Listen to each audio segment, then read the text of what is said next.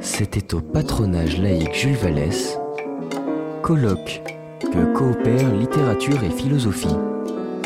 Intervention de Françoise Gaillard. Nous allons commencer euh, ben, le, le cycle des interventions avec euh, avec Françoise Gaillard, euh, les, les personnes qui euh, les fidèles de l'association et, et euh, des conférences de l'association la connaissent puisqu'elle est souvent avec nous. Elle intervient d'ailleurs souvent euh, pendant pendant les conférences. donc Françoise Gaillard est philosophe. Elle a enseigné à, à l'université Paris 7 et euh, dans de nombreuses autres universités américaines, dont Yale, Princeton, euh, New York aussi. Euh, elle a travaillé sur la théorie critique et s'est spécialisée euh, dans l'histoire des idées contemporaines. Euh, récemment, elle a été nommée présidente de la Maison européenne de, de la photographie, donc euh, dans le Marais. Et Je vous euh, invite à aller voir la superbe exposition euh, qui a lieu en ce moment. Moi aussi, je fais mon euh, product placement. Oui, j'ai vu, c'était bien. Euh, donc, euh, euh, aujourd'hui, elle va nous parler de, du prix, prix peut-être cher, de la décoïncidence elle s'appuiera, elle, peut-être que ça a changé, mais non, mais je bon. Elle s'appuiera sur ça je vais le pour. Euh... T'inquiète pas, je vais le okay. reprendre. Oui. Okay. Bon, ben, elle va faire les choses elle-même. Je vais Euh, faire les donc, choses euh, elle-même, euh, parce que comme ça, je vais encore. Non, le euh, le problème et vous allez vous en apercevoir très vite, c'est que suite euh, à une opération que j'ai subie euh, récemment. Euh, oui, on entend. Euh, suite à cette opération, un nerf euh, du larynx a été abîmé, ainsi qu'une corde vocale. Conclusion, ou tout au moins diagnostic pour l'instant des spécialistes, ne pas parler. Ce qui, pour quelqu'un parfait. qui a commencé à 13 mois, ce qui a fait dire à ma mère, euh, juste à la fin de sa vie, en guise, j'attendais l'expression de la fierté, tu étais déjà une emmerdeuse. Donc, vous voyez bien que la, être privé de la parole est quelque chose pour moi de terriblement, une souffrance euh, terrible, vous me connaissez. Et euh, en plus, comme je n'ai pas encore été rééduqué, je, et, et qui ne savent d'ailleurs pas que faire, je ne sais pas à quel niveau placer ma voix pour qu'elle ne se casse pas. Donc, toute votre indulgence. À, à cause de cela, j'ai fait subir euh, une réduction givaresque euh, aux propos que je voulais tenir et ensuite euh, j'ai décidé de l'écrire au cas où ne pouvant plus parler, je serais demandé, je serais amené à demander à François ou à toi de lire. C'est pour ça que je l'ai écrit, ce que je ne comptais pas faire. Donc, je vais essayer. C'est très difficile quand on ne sait pas où placer sa voix de trouver le, le niveau bas euh, euh, qui devrait être le mien. Euh, la grande force de la coïncidence, vous le savez mieux que moi, c'est qu'elle touche aux modes de représentation dans lesquels non seulement la pensée, ce que montre très bien tout le travail de François, mais aussi, et ça sera le point sur lequel je vais évidemment centrer mon intervention, mais aussi les affects qui sont confortablement installés. C'est peut-être l'avantage de la littérature de prendre en compte ce fait, ce qui explique notre propension, au lieu de l'élargir, à colmater toute fissure qui finirait par faire s'effondrer l'édifice pourtant déjà miné de notre conformisme.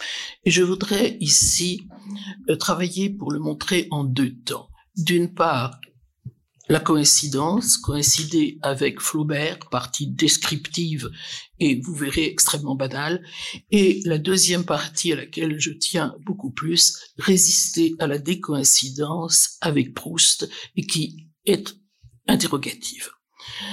Vous le savez, c'est une phrase souvent citée, j'appelle bourgeois, disait Flaubert, grand pourfendeur de ce qu'il aurait sans nul doute appelé la pensée coïncidente si la notion avait été à sa disposition. Faute de cela, il s'est inventé une autre notion, celle de pensée basse. J'appelle bourgeois, donc, quiconque pense bassement. Alors, qu'est-ce que c'est, me direz-vous, que penser bassement? Est-ce, au plan esthétique, faire preuve de vulgarité, de mauvais goût, ce qui est pire encore, d'absence de goût? Est-ce, au nom des bonnes mœurs, condamner Madame Bovary ou les fleurs du mal et louer des œuvres qui sont moins, convenables au sens de décente ou de bienséante, ce qu'elles sont pas ailleurs, que convenantes, c'est-à-dire adaptées, conformes? Le convenable, d'ailleurs, vous le savez aussi, est toujours convenant car il correspond. Penser bassement est-ce au plan moral faire preuve de petitesse, de sentiment, d'étroitesse d'esprit, de mesquinerie, d'égoïsme de boutiquier? Tout cela, bien sûr. Mais surtout, c'est faire preuve de son dont tous ces travers ne sont qu'une conséquence, le conformisme. Penser bassement, ce n'est pas sortir des clous, donc de la pensée conforme. C'est être l'énonciateur des idées reçues que Flaubert accueillait avec une jouissance masochiste avec le projet d'en faire la suite de Bouvard et Pécuchet. Penser bassement, c'est ne penser donc que le déjà pensé, ou en matière de littérature, à n'admirer que le déjà écrit, et en peinture, le déjà peint.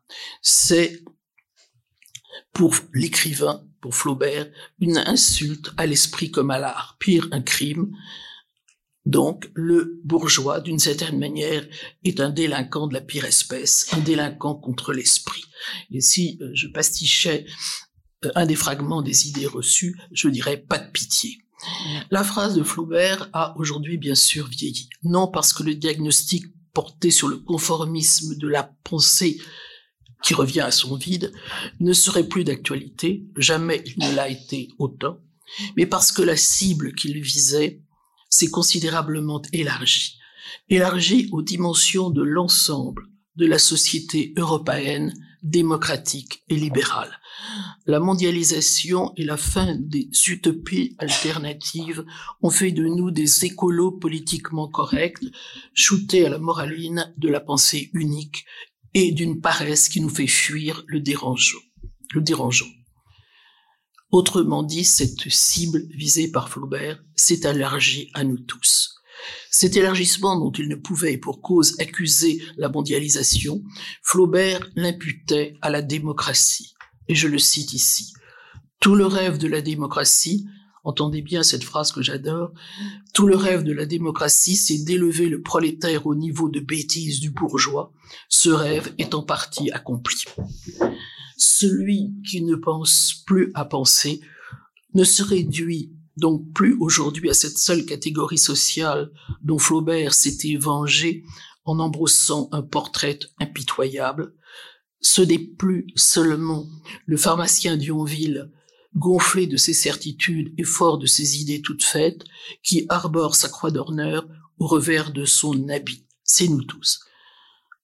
Dans une société qui a fondu les catégories sociales en une masse molle, informe, gélatineuse, semblable à celle que l'on trouvait, et je pense que certains d'entre vous doivent s'en souvenir, semblable à celle que l'on trouvait dans ces lampes décoratives, en vogue les années même de déclaration solennelle de la fin du concept de lutte des classes par le comité central du Parti communiste. Heureux clin d'œil du hasard. Il nous faut donc uniser d'un autre mot pour nommer cette espèce sociale qui a développé un très sûr instinct pour éviter tout ce qui est facteur d'intranquillité, à commencer par l'acte de penser. On sait que dans le monde des êtres vivants, la perte d'un sens, et j'espère que ça m'arrivera peut-être c'est valable pour un organe, la perte d'un sens favorise le développement d'un autre. La perte de la capacité à penser a favorisé le suivisme.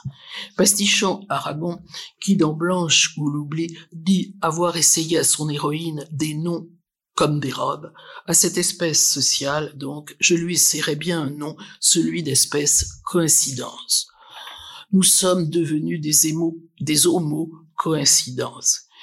Euh, ce mot, cet adjectif n'est pas un simple barbarisme, on le trouve en bas. L'emprise quasi totalitaire des outils de communication et des médias a eu pour principale conséquence d'accroître notre soumission volontaire, je dis bien notre soumission volontaire à la doxa.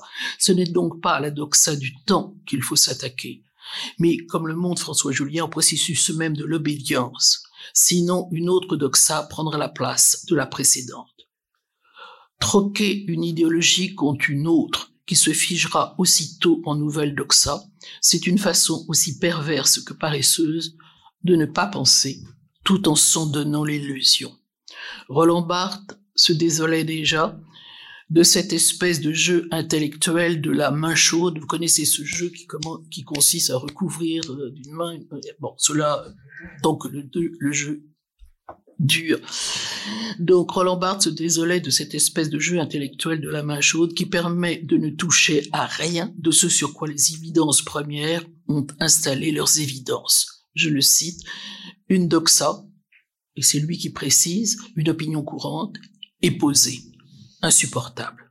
Pour m'en dégager, je postule un paradoxe. Puis ce paradoxe s'empoisse, devient lui-même concrétion nouvelle, nouvelle doxa, et il me faut aller plus loin dans un nouveau paradoxe, une espèce de jeu qui n'a pas de fin. Pour Flaubert, le bourgeois se caractérisait par sa capacité d'adhésion, autrement dit par sa capacité à souscrire aux évidences délivrées par les idées reçues et à les faire siennes au point de ne plus songer à les interroger. Tel est l'homme coïncidence que nous, coïncidence que nous sommes. Adhésion et adhérence ont en commun une racine. Ce fait lexical nous vaut la boutade de Paul Valéry, bien connue elle aussi, il n'y a que les huîtres et les sots qui adhèrent. Si l'adhérence est une marque de sottise, disons de bêtise, pour rester dans un régime lexical flaubertien, la bêtise, elle, est une pensée adhérente en son principe, je dis bien en son principe de pensée, et adhésive en ses contenus, en ses contenus de pensée adhérente et adhésive. Elle colle.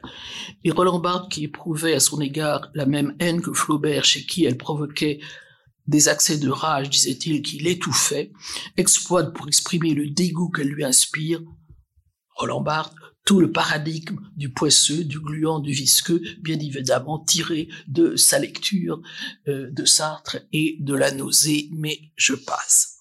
La bêtise est un curieux objet un objet collant et enveloppant, et en même temps dur, un objet dur comme du granit.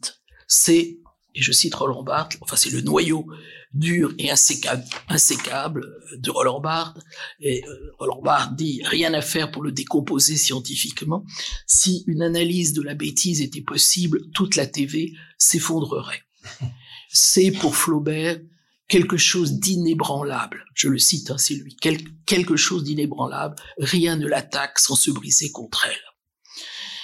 Attaquer de front la bêtise, la bêtise peau de glu, on s'y englue, comme la mouche sur le papier du mouche, impossible de s'en décoller.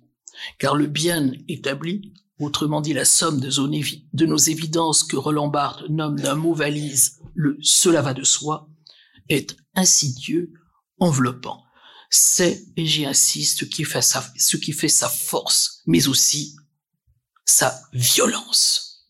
On l'oublie trop. Je cite Roland Barthes, il ne sortait pas de cette idée sombre que la vraie violence, c'est celle du cela va de soi. Ce qui est évident et violent, même si cette évidence est représentée doucement, libéralement, démocratiquement.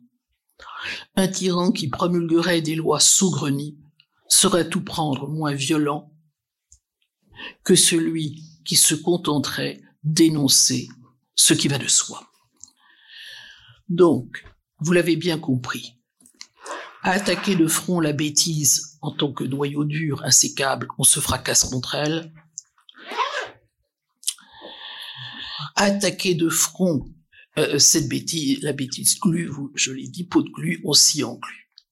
Alors, la partie contre elle serait-elle donc perdue d'avance? Oui, si on en reste à une opposition militante? Oui, si on en reste au nom de l'homme révolté, bien sûr, pense à Camus, qui se dresse héroïquement mais vainement contre elle. Non, Je dis bien oui, si, cela, non. Si, comme y invite la pratique de la décoïncidence, on procède par écart, par, par pas de côté, par fissuration de ce bien établi dont la violence consiste justement à bloquer la pensée. D'ailleurs, bloquer, euh, débloquer est un terme que François emploie souvent et euh, débloquer n'est pas socialement et personnellement sans risque, comme le prouve le sens que familièrement on donne aussi à ce verbe divaguer. Hein, euh, tu débloques. Hein, euh, ça serait assez intéressant de euh, l'analyser. Donc, non, donc si on procède, passez pas de côté, etc. C'est avec des fissures que commencent à s'écrouler les cavernes, nous dit François Julien. C'est vrai. Ce sont aussi les vibrations des ondes sonores et non les coups de bélier qui ont fait tomber les murailles de Jéricho. Mais, et c'est ma ce sera l'objet de ma deuxième partie interrogative. Mais qui souhaite véritablement l'écroulement de sa caverne? Nous y vivons si bien, si confortablement dans nos canapés aux assises molles, avec les ombres distrayantes qui s'agitent sur nos écrans incurvés. C'est cette question, donc, que je vais me poser à partir de certains épisodes savoureux et que je vais poser à la pensée de la décoïncidence, à la philosophie de la décoïncidence, donc à partir de certains épisodes savoureux de la recherche du temps perdu, savoureux du moins pour moi. Je voudrais commencer ce deuxième temps, vous inquiétez pas, ça sera pas long, de mon intervention par une historiette que j'emprunte à un livre de Clément Rosset. Et c'est, je ne crois pas me tromper, dans le principe de cruauté que celui-ci raconte l'histoire bien connu, du mari jaloux et fort soupçonneux qui fait suivre sa femme par un détective privé. Je cite. Le fin limier ayant suivi la dame toute la journée fait le soir venu son rapport au mari. Peu après votre départ, dit le détective, votre femme est sortie. Ah bon, dit le mari. Elle s'est rendue dans un café où l'attendait un monsieur. Ah bon, dit le mari. Le couple poursuit euh, imperturbablement et impitoyablement le détective, s'est ensuite dirigé vers un hôtel proche. Ah, dit toujours le mari. Votre femme et le monsieur en question ont pris une chambre et sont montés à l'étage où je les ai naturellement suivis. Ils sont entrés dans une chambre et ont fermé la porte. Mais j'ai collé mon œil à la serrure. La clé était restée dedans. Ah, dit le mari d'une voix tendue. Et puis ils ont tiré les rideaux et je n'ai rien plus pu voir. Ah, dit alors le mari, des doutes, toujours des doutes. Alors, en principe, évidemment, cette histoire fait rire, parce qu'on rit de l'entêtement du mari à continuer à enfermer dans l'obscurité propice d'une chambre close ses illusions sur sa vie de couple à laisser son œil mentalement collé à une serrure muette pour ne pas avoir à s'écarter de l'idée confortable et rassurante qu'il se fait de son ménage. Déciler et déceler, sonne bien. Or, le mari ne veut ni du décilement, ni de ce à quoi il conduirait inexorablement le décèlement des pierres du bastion de ses certitudes. On rirait peut-être moins si l'on voulait bien voir dans ce cas exemplaire la mise en scène sur un monde drôlatique du principal obstacle à la pratique, voire à l'éthique de la décoïncidence. Les lâches pensées coïncidences ont une fonction coïncidente, pardon, excusez-moi, ont une fonction défensive et protectrice qui nous font vivre d'une vie que François Julien appellerait la non-vie, mais c'est un autre problème. L'histoire de la science ou de celle du savoir, l'histoire des idées en général, est pleine d'anecdotes qui, pour être moins lestes que celle du mari cocu, n'en relèvent pas moins de la même économie psychique. Cette histoire n'est pas uniquement peuplée de héros qui accepte de boire la ciguë ou de se laisser rôtir sur les bûchers de l'Inquisition. Le savant se comporte souvent comme le mari de la femme infidèle. Devant la difficulté à faire entrer dans un paradigme admis par la communauté scientifique un fait inexplicable, il préfère douter de ce fait aussi longtemps du moins que lui permet l'entêtement du réel à déjouer toutes les stratégies d'évitement qu'il est capable d'inventer. Il y a un équivalent chez Proust avec euh, ce que j'appellerais le thème le grandin, mais je passe ici pour ne pas être trop longue. Dans le cas de l'homme de science, comme dans celui du mari cocu, Le doute qui, en refusant l'anomalie, maintient l'adéquation du paradigme au savoir conforme, a une fonction doublement protectrice. Protection de la vision du monde liée à ce savoir, ce qui, et là aussi j'y insiste, entre parenthèses, nous invite à nous déprendre de l'idée naïve que la science cherche à créer du nouveau par une volonté de décoïncidence avec le paradigme unificateur. C'est exactement le contraire, laissez le considérer le plus longtemps possible. Donc protection de la vision du monde liée à ce savoir, protection psychique du fait de l'engagement et de l'intéressement personnel du dit scientifique dans son adhésion à ce paradigme. D'ailleurs, une des composantes non négligeables de ça, comme cela d'ailleurs pour toutes les résistances à la décoïncidence, est en partie d'ordre institutionnel et social. La décoïncidence, avec le paradigme accepté par la communauté scientifique, risquerait de l'en exclure. Ce, que redoute aussi le scientifique, c'est avec celui de sa représentation l'effondrement de son propre monde, de ce monde dans lequel il a installé non seulement son confort intellectuel, non seulement donc confort au plan scientifique, mais aussi au plan personnel. La décoïncidence, ainsi que pour nous bien nous le comprenons bien pour nous le bien faire comprendre. François Julien ne cesse de le répéter, est une pratique et non une méthode, comme l'est par exemple la déconstruction d'Héridienne. Une pratique, et vous le savez aussi bien assisté mieux que moi, qui pour aller vite, trop vite, consiste à fissurer nos évidences, à introduire un coin dans la masse de ce que nous ne pensons plus à penser, à produire du bouger dans l'adéquation trop à faire trop parfaite entre la connaissance et la nature, pas du savant, c'est l'idéal de la science, cette coïncidence, ou entre le concept et le réel, idéal de la philosophie. Il faut bien reconnaître qu'à première vue, une telle pratique va à l'encontre de nos penchants naturels, qui nous porteraient, eux, plutôt à boucher toutes les fissures pour éviter que les cavernes où reposent en paix nos évidences non inquiétées ne s'effondrent, ou à mastiquer les plafonds pour que le ciel des, édifices où nous logeons nos croyances ne nous tombe pas brutalement sur la tête. Sans rupture violente venue du dehors, sans effraction du réel, et encore, comme le montre l'historiette racontée par Clément Rosset, il nous est très difficile de faire bouger nos représentations solidement constituées, ne parlons même pas de nous en déprendre. Oublieux du processus de décoïncidence auquel nous devons notre humanisation, processus si lointain qu'il faut en chercher la trace dans notre cerveau reptilien, nous avons tendance à être psychologiquement et socialement coïncidents. Et comme la réaction du mari cocu en administre la preuve, à désirer protéger, voire contre toute raison, les illusions commodes dont nous croyons qu'elles nous font vivre, alors qu'elles nous ont enlisés depuis longtemps dans ce qui n'en est qu'un faux semblant. Cette scénette de levée de rideau pour théâtre de boulevard est intéressante en ce qu'elle donne comme cadre protecteur et propice à l'obstination du cocu un espace solidement clos, non fissuré, non fissurable, une sorte de blocose. Cette fermeture hermétique est à l'image du monde coïncident. La mort que représente l'attachement à une idée ossifiée, à une opinion momifiée, voire à une illusion fossilisée, comme dans cet exemple, veut le caveau. La résistance de la décoïncidence, dont le doute du cocu est l'une des manifestations, l'autre la plus répandue étant la paresse, et contrairement à l'immobilisme, par quoi elle se traduit une passion active. La résistance à la décoïncidence est une passion active. Exemple.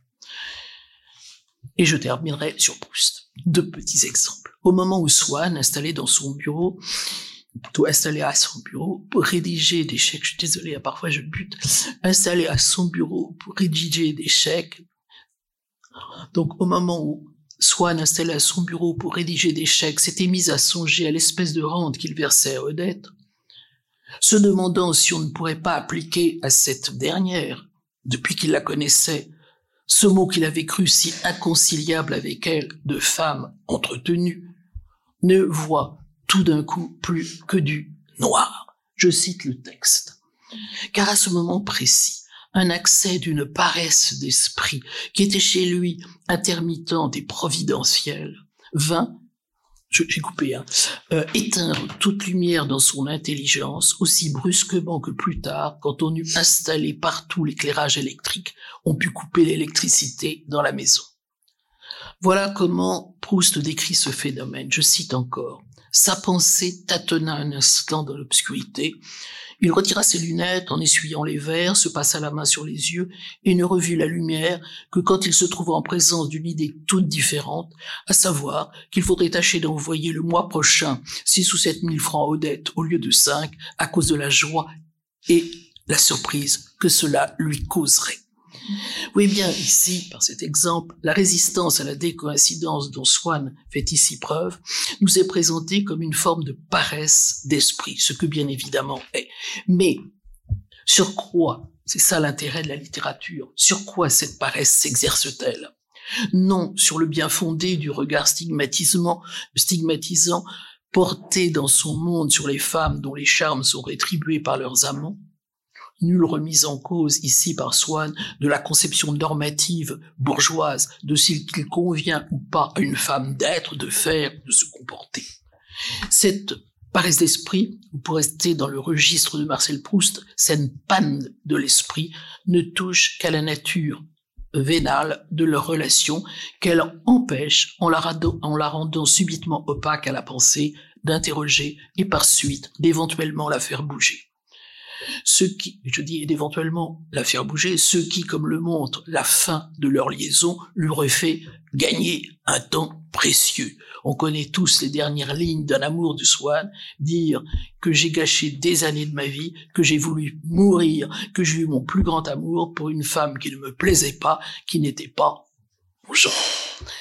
La résistance, la paresse ou la panne, quelque nom qu'on lui donne, se montre encore une fois pour ce qu'elle est, une forme de protection.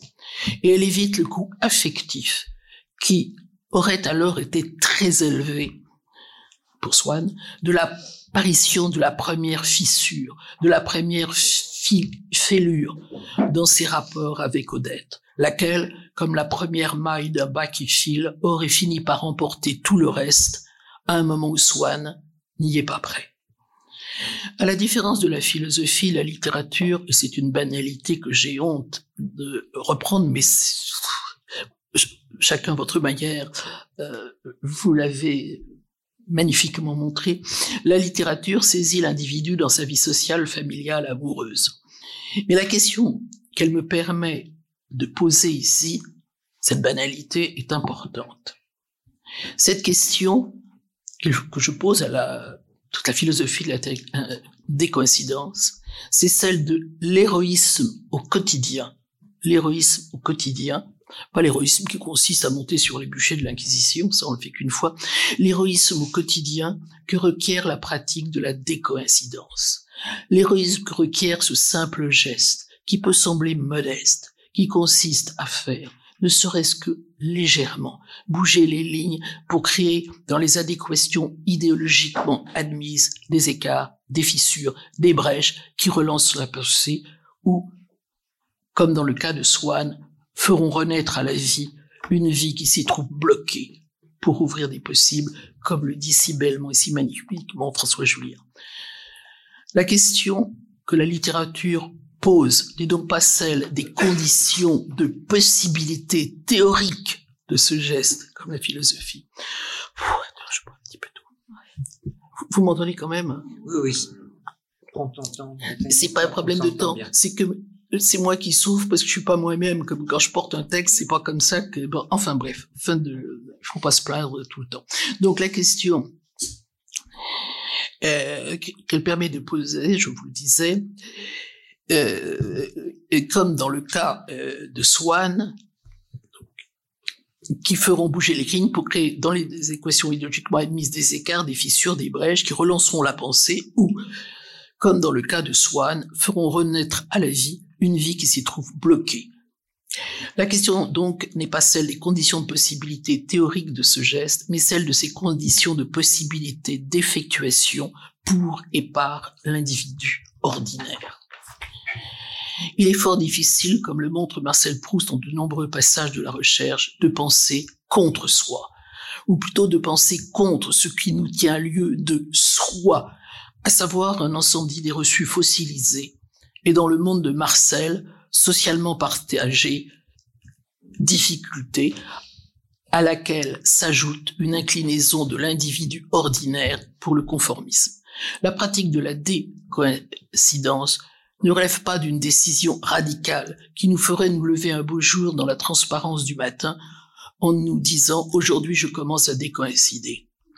Le prix à payer peut être lourd, même ruineux parfois.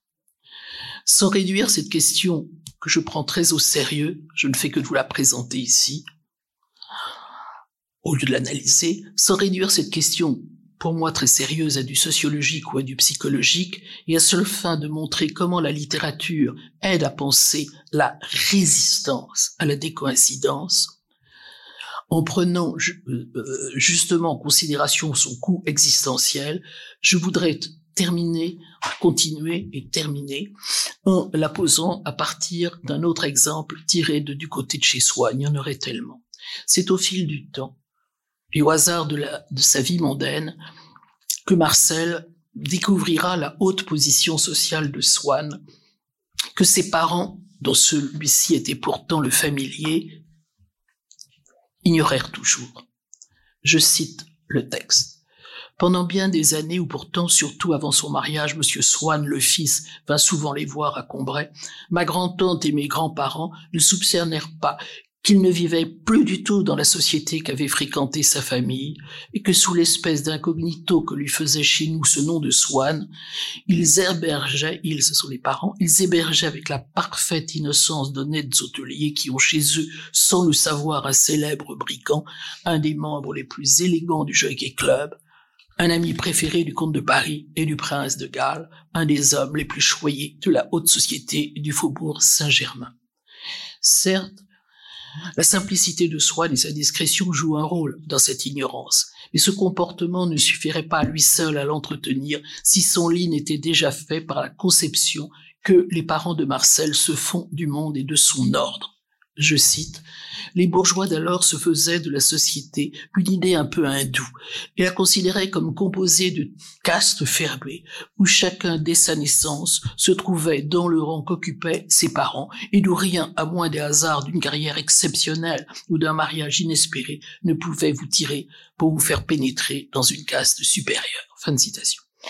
On sait que pour la bourgeoisie de l'époque, rien n'est plus grave que d'être déplacé et cette horreur du déplacement se retrouve jusque dans l'économie domestique où se manifeste une obsession quasi maniaque de l'ordre, une place pour chaque chose et chaque chose à sa place, comme l'incultent les manuels d'éducation ménagère de l'époque. L'ordre est la plus haute des vertus morales. Aussi, tout démenti apporté à cette cosmologie sociale hindoue par une réalité beaucoup plus mouvante et désordonnée ne peut réussir à entamer une croyance sur laquelle repose leur propre équilibre, tant social qu'ontologique. Sachant où ils sont, les parents de Marcel savent qui ils sont. Tout ce qui viendrait attenter à leur représentation du monde, on peut même aller jusqu'à dire à leur système de croyance, car il sait bien de cela, ne peut être que repoussé, parce que ce à quoi un tel attentat porterait atteinte, c'est à cela même qu'il les constitue. Il faudrait réfléchir, ici je n'en ai pas le temps, au problème de la coïncidence et problème posé entre l'identité et l'idéologie. Or, par trois fois, des faits viennent justement y porter atteinte. Mais à la différence avec le scientifique qui refoule l'existence des faits anomiques qui s'opposent au paradigme unifié et unificateur, jusqu'à la crise qui aboutira à une autre théorie paradigme, les parents de Marcel résisteront jusqu'au bout aux attaques de la réalité. Les sentinelles de l'ordre veillent, aussi toutes les tentatives d'effraction sont-elles déjouées avec succès le premier coup contre leur défense leur vient de Françoise, qui, l'ayant appris par une indiscrétion de cuisine, révèle aux parents de, je vais devenir dyslexique, révèle aux parents de Marcel que Swann, qui était venu familièrement les voir après le repas, en s'excusant d'être en habit, avait dîné, je cite, c'est l'expression, chez une princesse. Bien loin de faire son chemin dans leur esprit et de les amener à décoïncider avec une cosmologie sociale qui ne leur permet pas d'intégrer ce fait, il le balaient par un dédaigneux et suffisant. Oui, chez une princesse du demi-monde, que prononce pour toute la famille la grand-tante du narrateur. Ce genre de princesse, conformément à leur vision hindoue de la société, étant le seul qui puisse avoir dans ses fréquentations des gens tels que soi. Le deuxième coup leur sera involontairement porté par la marquise de Villeparisis, qui leur apprend incidemment que Swann est un grand ami du prince de l'Aube. Mais la force du préjugé est si forte que loin de rehausser Swann dans l'esprit de la famille, cette découverte fera baisser la considération dans laquelle la marquise était tenue jusqu'alors. Comment elle connaît Swann pour une personne que tu prétendais être parente du maréchal de MacMahon? Le troisième coup, ne vous inquiétez pas, ce sera le dernier dont je vous parlerai, viendra d'un article du Figaro qui, est l'occasion d'une exposition exceptionnelle de tableaux de Corot, fait grand éloge de la collection de peintures de Swann. En refusant de voir ce qui, en la questionnant, viendrait à le fissurer, ce que protègent les parents du narrateur, comme le savons le hein, c'est avec leur religion sociale, leur être et dans le monde. Et l'on retrouve le cocu de l'histoire drôle racontée par Clément Rosset et notre scientifique qui se débat avec les faits. Conclusion ou pas, mes dernières, ce sur quoi j'aurais dû travailler, ce à quoi les parents de Marcel restent aveugles. Et qui est beaucoup plus important, aveuglement beaucoup plus important. C'est à la décoïncidence pas à la décoïncidence d'eux-mêmes, d'avec leurs préjugés, mais c'est à la décoïncidence qui, en dépit de leur résistance, s'ouvre du dedans de ce monde qu'ils s'évertuent à garder figé. Et qui, avec la guerre, va bouleverser toute la géographie sociale pour en faire naître une autre, où les Madame Verdurin épousent des princes de Guermantes. C'est de cette décoïncidence-là que traite comme œuvre littéraire la recherche, et il y fallait une écriture elle-même décoïncidence, décoïncidente, et je vous l'ai dit, c'est un autre chapitre.